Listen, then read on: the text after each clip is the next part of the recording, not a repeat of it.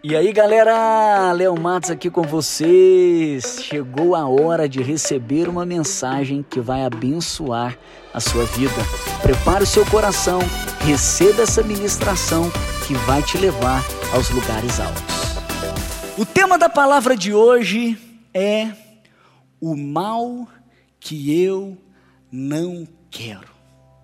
O mal que eu não quero. Qual é o mal que você não quer? Eu quero te inspirar lendo um texto da palavra de Deus. Surgiu assim de uma forma muito clara para mim o título dessa mensagem. Eu gostaria de ler o capítulo 7 de Romanos, a partir do verso 7 mas para condensar aqui a mensagem, depois você pode ler do capítulo 7, do verso 7 até o final do capítulo 7, no verso 25, mas eu vou ler a partir do verso 15. A primeira vez que eu vou ler agora com vocês, depois nós vamos voltar para a palavra para receber tudo aquilo que Deus tem para nós. Então vamos ler. Eu vou ler aqui na NVI. Está escrito assim, Romanos, capítulo 7, verso 15. 15 diz assim: Não entendo o que faço, pois não faço o que desejo, mas o que odeio. E se faço o que não desejo, admito que a lei é boa. Neste caso, não sou mas eu quem o faz, mas o pecado que habita em mim. Sei que nada de bom habita em mim, isto é, em minha carne porque tenho desejo de fazer o que é bom, mas não consigo realizá-lo. Pois o que faço não é o bem que desejo, mas o mal que não quero. O mal que não quero, o mal que não quero fazer, esse eu continuo fazendo. Ora, se faço o que eu não quero, já não sou eu quem o faz mas o pecado que habita em mim. Assim, encontro esta lei que atua em mim. Quando quero fazer o bem, o mal está junto de mim.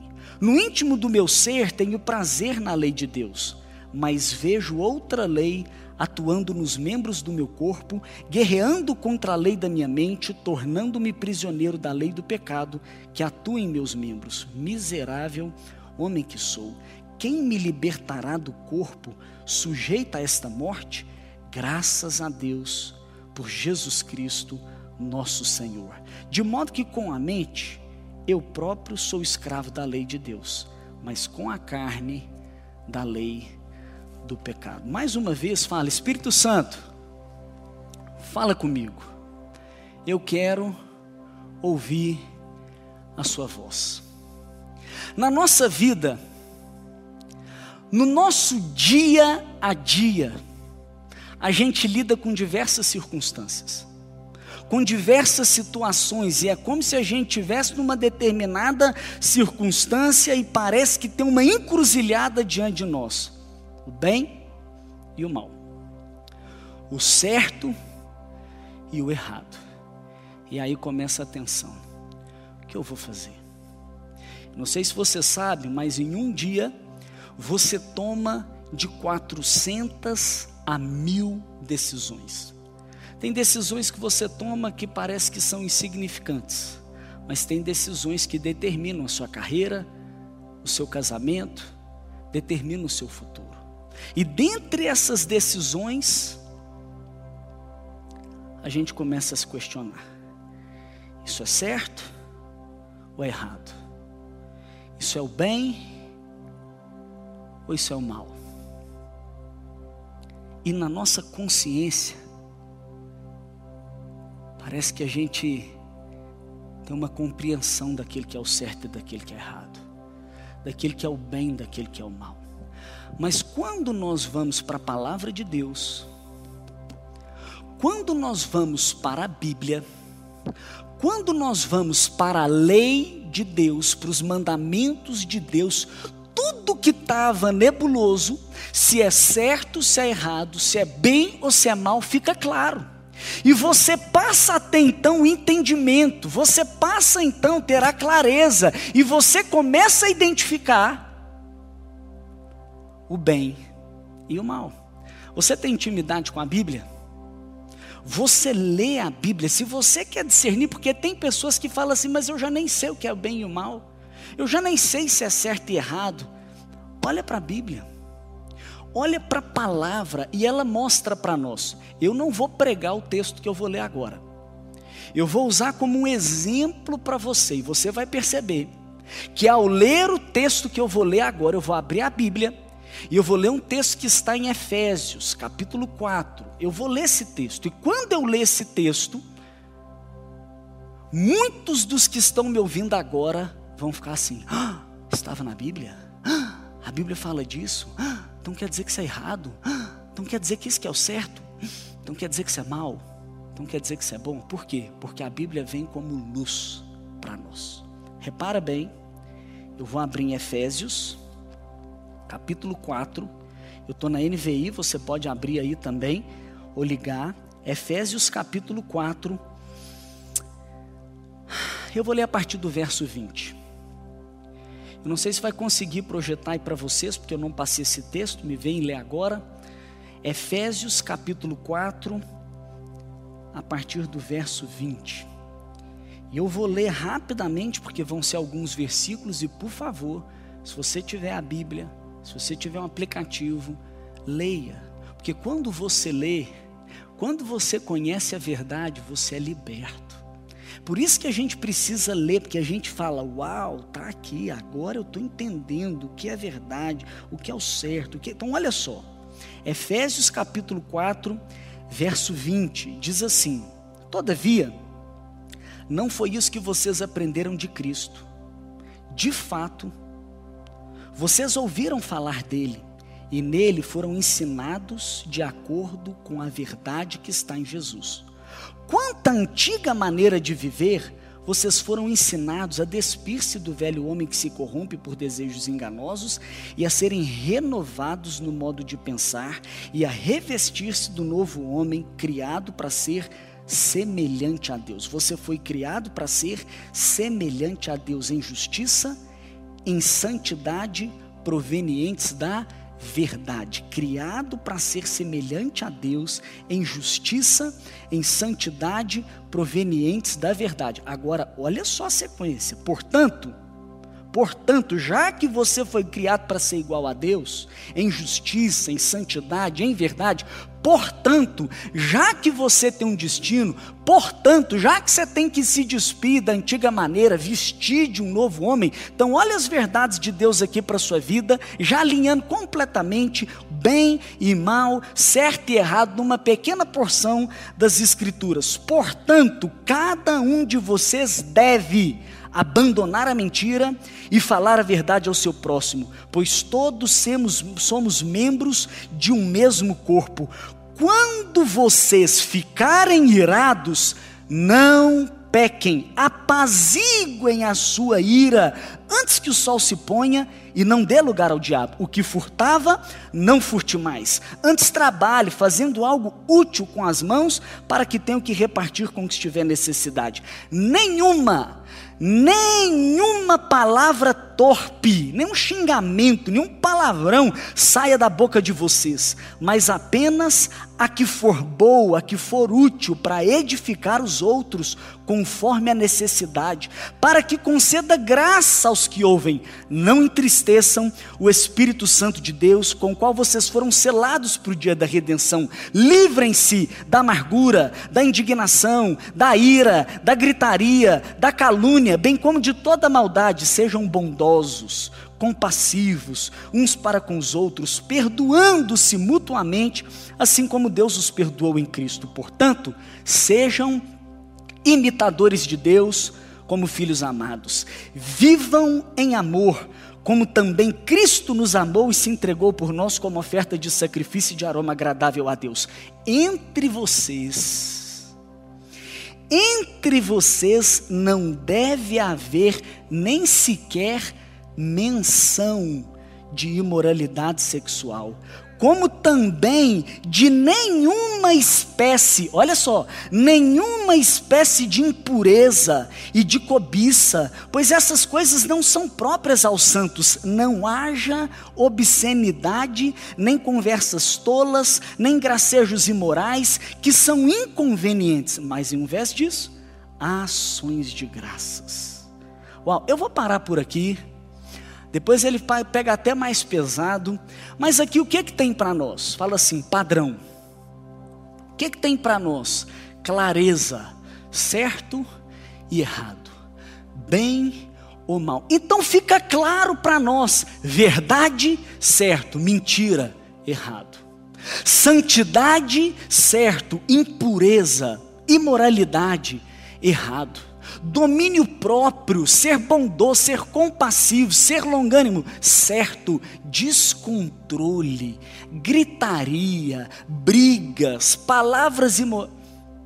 errado. Então eu te dei aqui alguns exemplos e você então agora já tem a clareza. O mal que eu não quero. Qual é o mal que eu não quero? O mal que eu não quero, a minha consciência, a palavra de Deus aponta para mim. Tem certas coisas que não convém a um filho de Deus. Tem certas coisas que não convém para nós.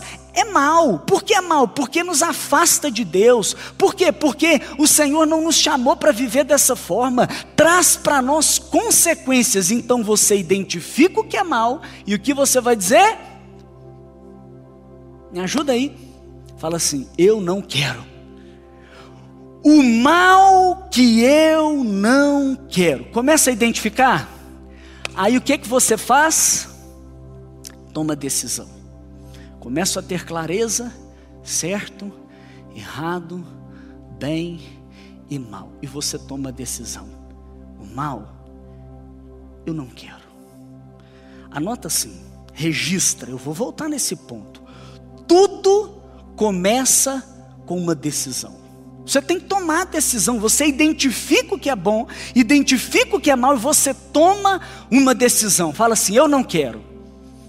Eu não quero. Aliás, nós temos que mudar até. Mudar a maneira de dizer. Eu acho que muitas pessoas não desfrutam daquilo que Deus tem, não desfrutam de uma vida vitoriosa, não mudam de nível, não decolam, não vão para cima. Sabe por quê? Porque fica só no eu quero eu não quero, eu desejo. Eu sou casado há 11 anos. E eu me lembro do dia que eu casei. Eu coloquei esse anel no dedo. Isso é um anel. Por quê? Porque isso não é aliança, isso simboliza a aliança que eu fiz com a minha esposa diante das pessoas, diante de Deus, com a minha boca, com a minha declaração. E lá eu não falei assim, eu desejo te amar. Eu não falei assim, eu quero ser fiel. Eu pretendo. Lá eu falei assim, eu empenho a minha palavra. Eu decido. Eu vou. Muitas pessoas não avançam porque fica só num nível de desejo. Se hoje você começar a entender a força da decisão, my friend, você vai para um outro nível, só de você começar a entender a decisão. Eu vou chegar no ponto da decisão. Aliás, eu já posso ir para a decisão? Posso. Vamos falar da decisão? Quando eu falo de decisão, eu lembro de uma pessoa. Eu não sei quem você lembra quando você pensa numa pessoa decidida. Eu lembro de Daniel. Tem um livro na Bíblia com o nome dele, Daniel. Não sei se você já leu, eu te encorajo a ler. Hoje eu estou com, vou contar para você minha idade. 33 anos. Estou ficando velho, né? Mas tem um espírito jovem aqui dentro. 33 anos. E quando eu conhecia Jesus, eu conheci com 18 para 19 anos. E o primeiro personagem que me marcou de uma forma muito profunda foi Daniel. Sabe por quê? Eu me identifico com a vida de Daniel e eu quero te encorajar você também se identificar com a vida de Daniel. Daniel ele vivia em Israel. Ele vivia em Judá. Mas o povo babilônico, o império da época, foi lá, sitiou Judá, ficou em volta, cercou, entrou, destruiu a cidade, destruiu aquele povoado, destruiu aquela nação, acabou com tudo. E sabe o que eles fizeram, os babilônicos? Pegaram um grupo de pessoas e levou preso para Babilônia. Daniel fazia parte. E Daniel então se muda para lá, talvez com seus, vamos dizer, 15, alguns vão dizer até 17 anos. Então, vamos ficar na metade. Com 16 anos, aproximadamente, Daniel vai para Babilônia. Babilônia era o império da época.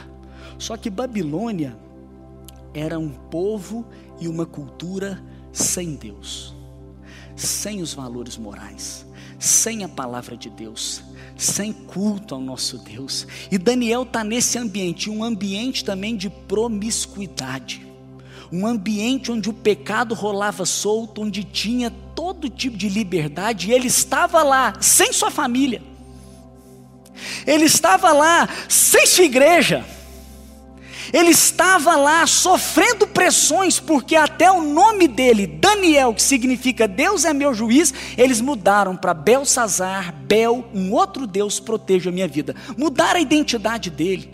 Pressão sobre ele total. Sabe como é que é? Eu, eu, eu assim, não é nada disso, mas só para você ter uma noção, é como se pega um dos nossos adolescentes, um dos nossos jovens, ou talvez você, e te põe num intercâmbio no exterior, sem ninguém, a coisa lá rolando solta, tentação, pressão, tentando ele, seduzindo ele. Sabe o que, que Daniel faz?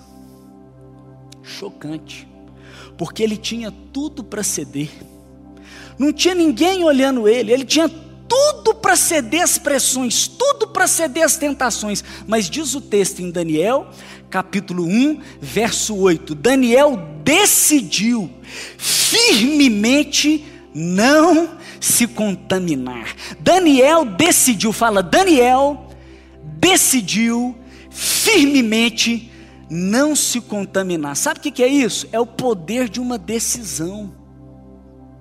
Daniel ele estava lá na Babilônia com seus pés naquela nação, mas o coração dele estava em Jerusalém. Daniel, ele estava num ambiente onde que não estava ninguém te observando, ele poderia fazer o que queria, mas ele sabia que nada fica oculto aos olhos do nosso Deus. Daniel, ele estava num ambiente onde até mudaram a sua identidade, mudaram o seu nome, mas ele sabia que Deus era o juiz dele. Daniel, ele conhecia a Deus.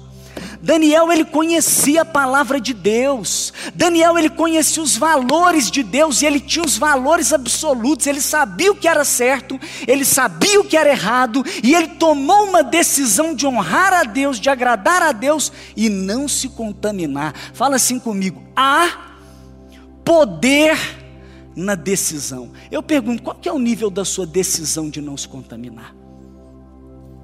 O quanto você tomou essa decisão, porque tem gente que acha que tomou, mas não tomou. Não, só para você sentir, qual é o mal que você não quer? Tem gente que fala assim, vamos falar a verdade, chega de pornografia. Tem gente que fala assim, chega de mentira. Tem gente que fala, chega de prostituição, quer mudar de vida. Chega de bebedeira, chega de embriaguez, chega de, de uma vida longe de Deus. Ele, ele fala: chega. Aí eu pergunto para você: qual mal que você não quer? Você tem a coragem, a radicalidade de Daniel para hoje virar e falar assim: chega! Esse mal eu decido não mais. Você já tomou essa decisão? Mas uma decisão firme. Deixa eu te dar uma dica para decisão, para tomada de decisão. Vou te dar uma dica para tomada de decisão. Se você quer ser certeiro na decisão, tome as suas decisões antecipadamente. Não deixa para tomar a decisão na hora que o bicho pega. Não deixa para tomar a decisão na hora se você quer chega na bebida na hora que tiver um copo de uísque suando no copo, aí que você vai decidir. Não, não é na hora que você decide, a decisão é antecipada. Pensa num avião que está saindo do Brasil e quer chegar no Japão. Um pequeno desvio aqui vai comprometer completamente o seu destino. Muda um pouquinho o ângulo. Só um pouquinho. Está entendendo? A decisão sábia é a decisão tomada antecipada. Estava rolando uma turbulência aérea, o avião estava quase caindo numa determinada situação.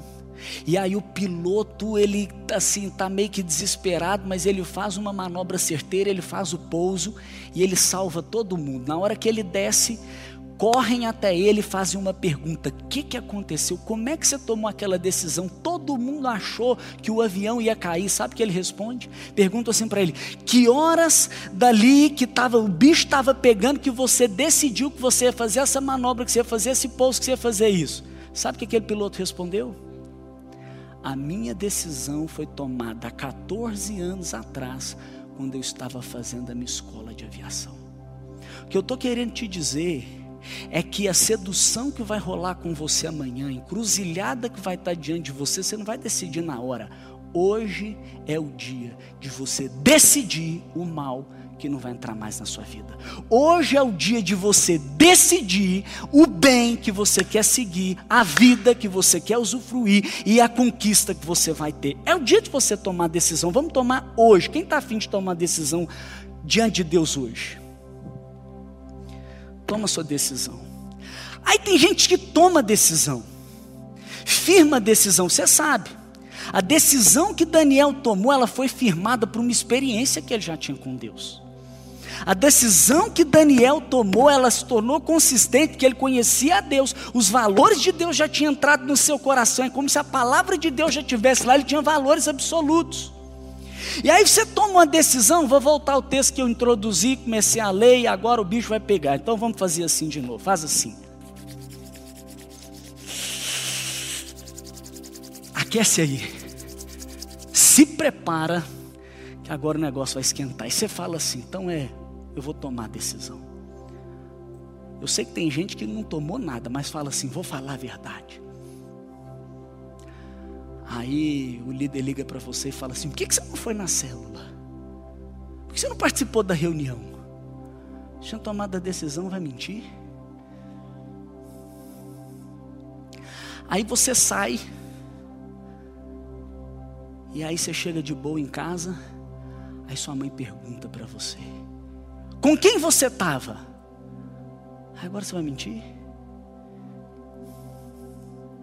Aí você fala que vai andar em pureza andar em santidade. Você fala não à imoralidade, não à pornografia, não à masturbação, não à homossexualidade, não ao adultério. Aí você está sozinho em casa e começa a navegar no Instagram. Aí você vê a foto daquele cara, hum, aquele cara, ou aquela menina que não entendi se é tão pureza assim, por que segue? Aí você entra lá. E ali desperta algo em você. E aquela decisão, parece que você tinha firmado, que parece que tinha tomado, começa a ir por água abaixo. Aí você fala, eu vou viver agora no equilíbrio, no domínio próprio. Aí vem uma frustração dentro de casa, pá! Acordou aí? Vou te ajudar. Aí você começa a irar. Aí você começa a descontrolar. Você vai perdendo o controle. Você toma a decisão que a sua boca agora vai ser uma boca santa. E começa a falar palavrão. Aí você começa a fofocar. Você começa a falar dos outros.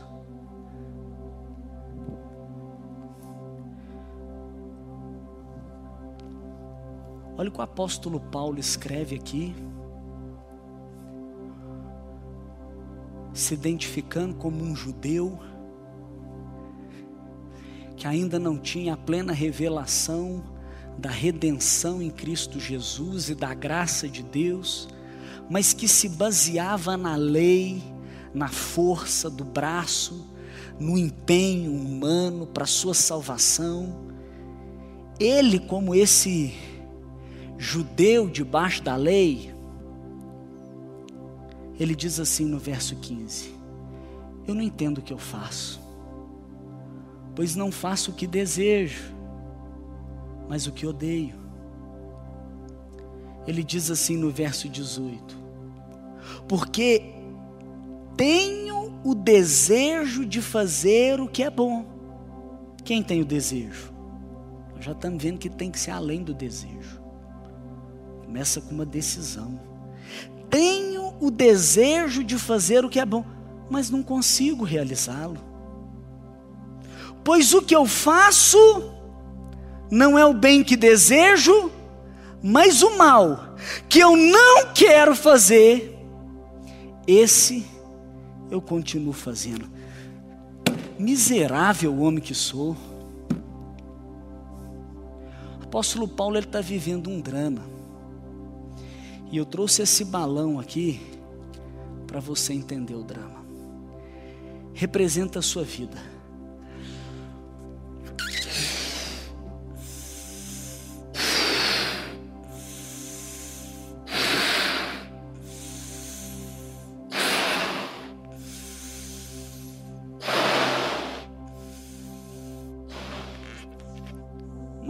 Vida.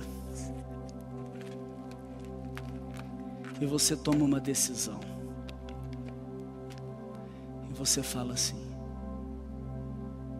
Eu entendi. Eu quero fazer o bem. Deus tem o bem para mim. E o bem é para cima. Então eu entendi. Eu quero ir para cima. E eu vou para cima. Só que parece que não dura muito tempo. Você fala: não, eu vou para essa posição. E eu quero ficar aqui. Eu decido fazer o bem, eu quero fazer o bem, eu desejo fazer o bem, então eu vou fazer o bem. Mas parece que tem algo te impulsionando para baixo. E aí, o que o apóstolo Paulo estava, de certa forma, fazendo é: eu desejo, eu vou fazer, eu quero fazer o bem, eu vou fazer o bem. E ele então decide não ficar para baixo, não ficar no mal. Mas olha o que, que acontece. A gente começa a ficar cansado. Por quê?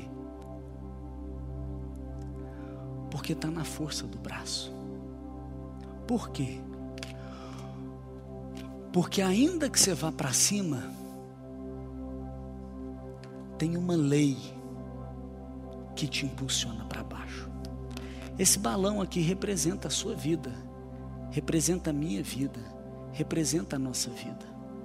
E se nós tentarmos com apenas a nossa força, o nosso empenho, a nossa dedicação, a nossa decisão, que é importante, ela é incapaz de sustentar. E a gente acaba caindo. Aqui nesse texto, ele explica por que, que isso acontece. E eu vou ler para você. Está escrito assim então, no verso 15. Desculpe, eu vou ler no verso 18 agora. Ele fala assim: Sei que nada de bom habita em mim, isto é, na minha carne verso 20, olha o verso 20, Romanos 7, 20. Ora, se faço o que não quero,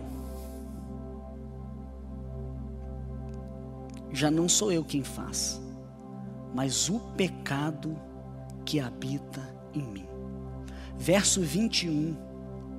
Assim, encontro esta lei que atua em mim. Quando quero fazer o bem,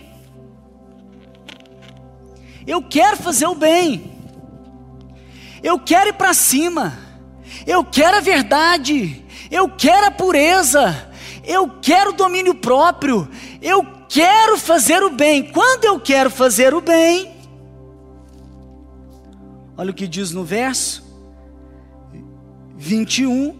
Quando quero fazer o bem, o mal está junto de mim. No íntimo do meu ser, eu tenho prazer na lei de Deus, mas eu vejo uma outra lei atuando nos membros do meu corpo, guerreando contra a lei da minha mente, tornando-me prisioneiro da lei do pecado. Fala assim: vejo outra lei, verso, verso 23, verso 23. Eu quero que você pegue a sua Bíblia, olha aí por favor nesse texto, verso 23 diz assim: verso 23: Vejo outra lei atuando nos membros do meu corpo.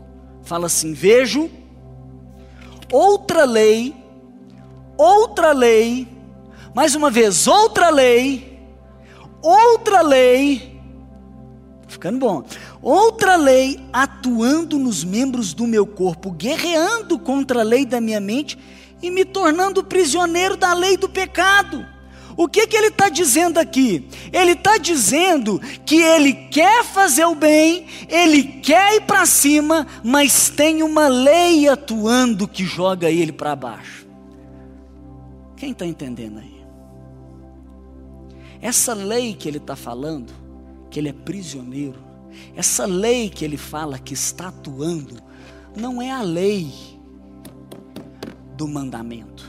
Essa lei que ele está falando é a lei que é como se fosse um princípio, é como a lei da física. E esse balão que representa a nossa vida é como se a gente então quisesse para cima, mas tem uma lei que nos impulsiona para baixo, e a gente aqui conhece essa lei. A lei que quer nos manter na terra, a lei que tem, tem essa atração que nos põe para baixo chamada lei da gravidade. Então ele está dizendo aqui que tem uma lei, e ele chama essa lei da lei do pecado e da morte. Aí neguinho quer fazer o bem, e está certo, decide fazer o bem, e está certo, mas tem uma lei que ele quer fazer o bem, ele tenta fazer o bem, que joga ele para baixo. E aí, como é que nós vamos resolver essa parada? Eu, vamos dizer que eu tenho habilidade de desdar nó em balão. Beleza? Você vai entender. Faz assim. Espírito Santo é com você. Eu vou desdar um nó no balão.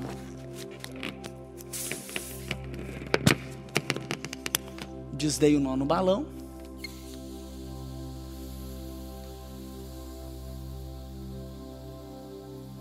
esvaziei o balão. Você quer vencer? Você quer ir para cima? Você quer pegar aquele mal e falar não quero e não vou fazer? Você quer pegar aquele bem na encruzilhada e falar quero fazer o bem e vou fazer o bem? Começa assim, ó. Você tem que se esvaziar. Esvaziar do seu eu pecaminoso. Esvaziar do seu eu que ira facilmente esvaziar do seu eu que está inclinado para a imoralidade, esvaziar do seu eu que mente, esvaziar de você mesmo. Aí você pega o seu eu, mesmo balão, mesma propriedade física, se esvaziou de você, agora eu vou ali que eu vou encher com gás natural.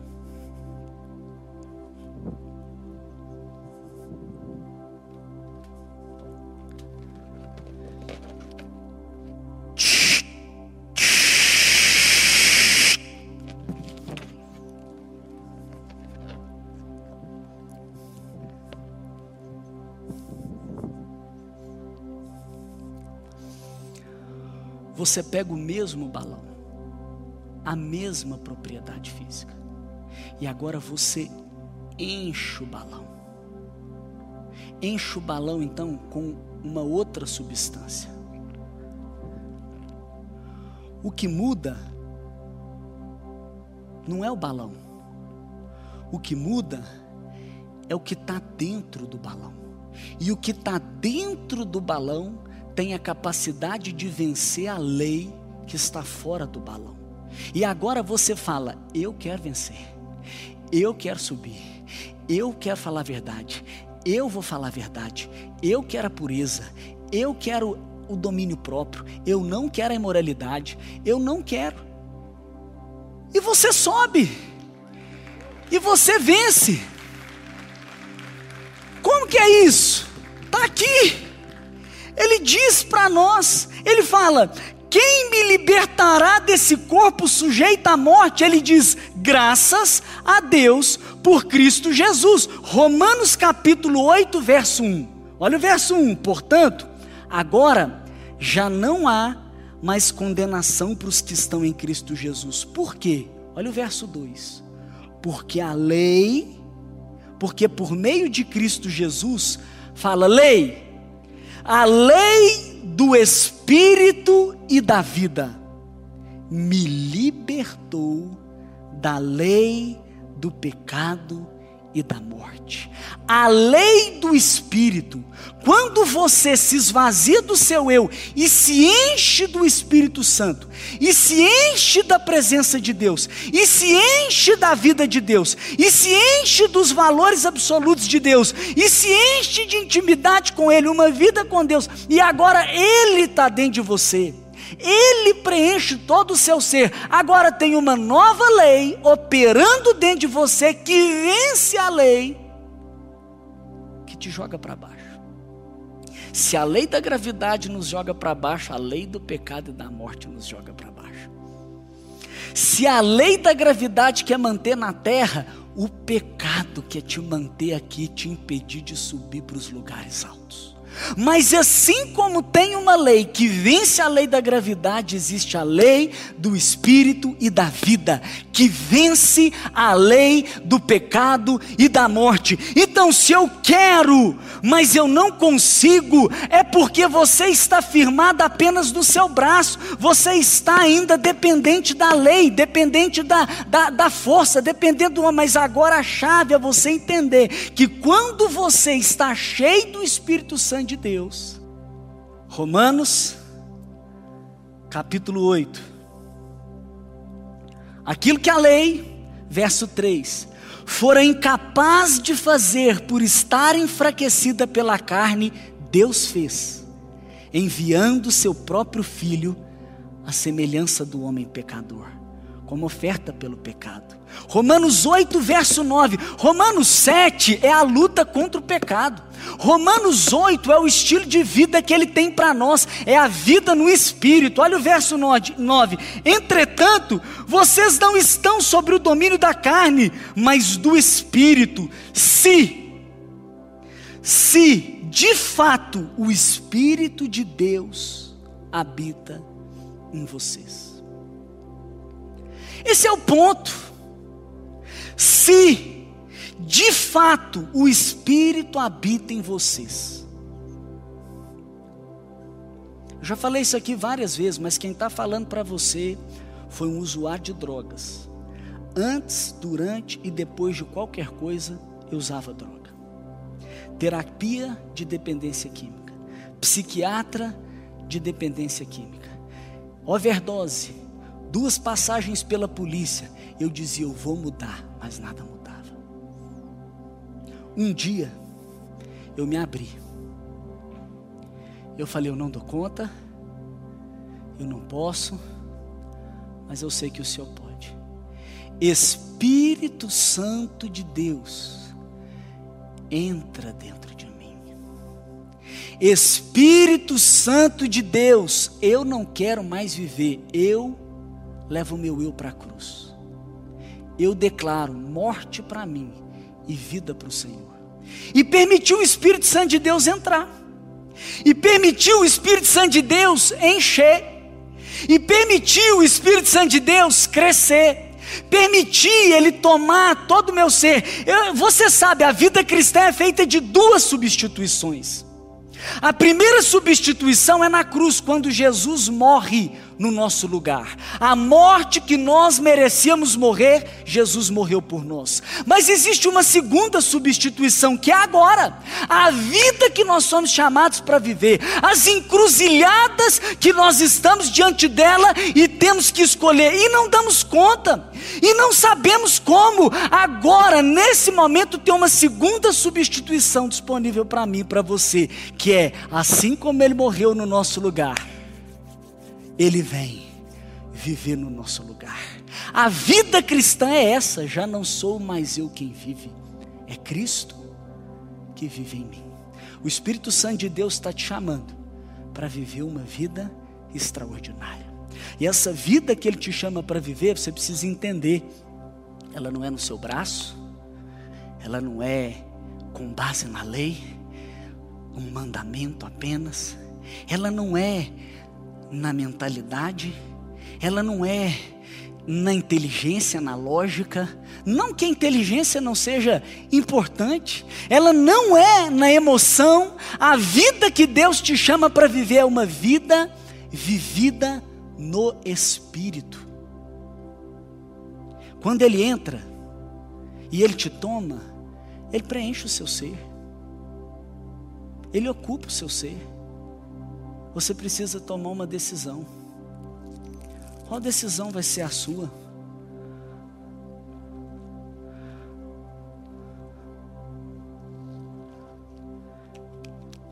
Viver essa vida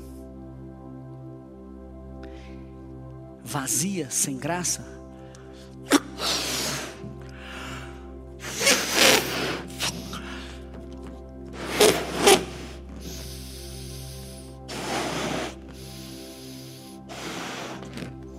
Se encher de você mesmo, é o seu eu,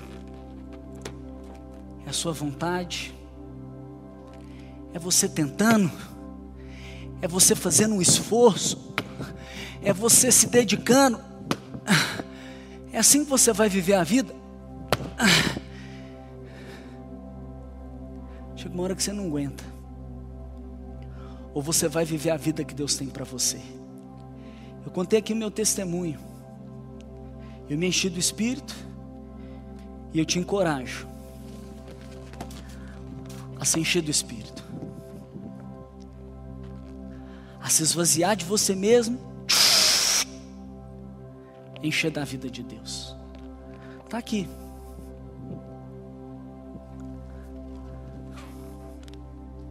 O corpo é o mesmo. O que muda, o que muda é o que está dentro. Um que está dentro, inevitavelmente vai te jogar para baixo. Mas o outro, aquele que está dentro, vence o que está do lado de fora.